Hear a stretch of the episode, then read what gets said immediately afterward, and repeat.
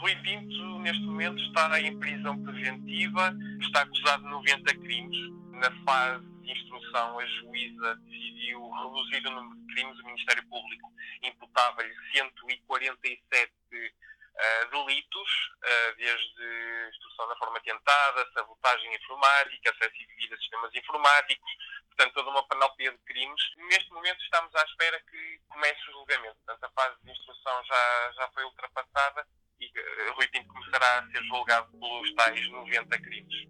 Ora viva!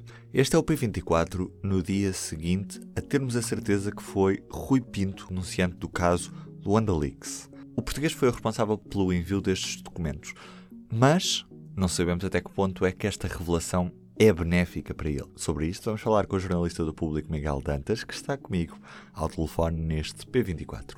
Ainda é muito cedo para se tentar perceber que consequências é que este anúncio poderá ter.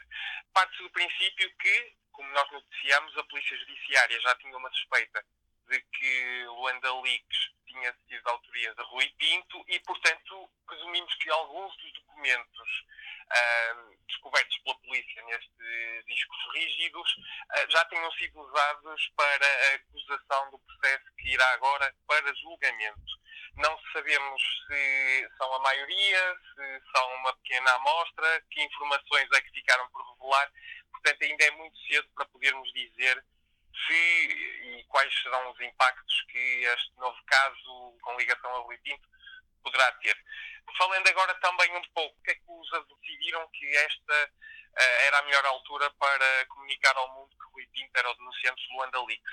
Bem, se olharmos uh, um bocadinho para aquilo que tem sido uh, as investigações e as revelações da última semana, podemos constatar que tem causado um grande impacto. Eu falei, entrevistei o William Boson, que foi advogado dos maiores whistleblowers, Julian Assange do Wikileaks, o Edward Snowden e também é agora advogado do Rui Pinto e, sem querer revelar muito da, dessa entrevista, ele disse-me que era algo nunca antes visto. O impacto que as revelações do Luanda Leaks tiveram em tão pouco tempo uh, era algo que, que simplesmente ainda não tinha acontecido com, nenhuma, com nenhum dos outros casos e que, em parte, foi por isso que eles decidiram que seria um momento ideal uh, para revelar a identidade de Rui Pinto como denunciante dos Luanda Leaks.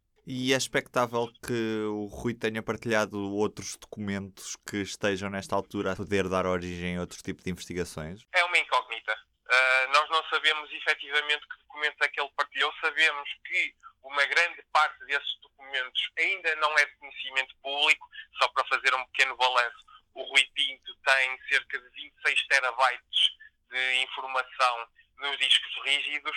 No Futebol Leaks foram partilhados 3,4 terabytes com o consórcio, agora foram partilhados cerca de 715 mil ficheiros, mais ou menos, cerca de quase 400 gigas de informação. Portanto, conseguimos perceber que muita informação ainda não é de conhecimento público. Eu acho que basta ver um bocadinho a opinião pública. Parece que há uma mudança naquilo que se pensa sobre o Rui Pinto. Há, há uns tempos pensava-se que o Rui Pinto era simplesmente um criminoso, alguém que queria uh, beneficiar com a informação que recolheu de forma ilícita, mas com este caso do Luanda Leaks, parece que Rui Pinto está a tomar uma proporção de denunciante, de whistleblower, de alguém que, apesar de algumas falhas, tem intenções genuínas e que quer mesmo ver os crimes que, que descobriu uh, serem investigados e ter uma utilidade pública. Mas ao mesmo tempo não é a opinião pública que dita o que acontece nos julgamentos dos tribunais, portanto Rui Pinto pode ser condenado na mesma por ter acedido a ficheiros, como neste caso do Luanda Leaks. Absolutamente, absolutamente que a opinião pública não tem qualquer efeito nas decisões judiciais, mas isto é na teoria, porque na prática é, é de certa forma benéfico para Rui Pinto que se comece a olhar para ele como um denunciante e não como simplesmente um criminoso, um hacker, alguém que apenas quer faturar com a informação que foi obtida de forma ilegal.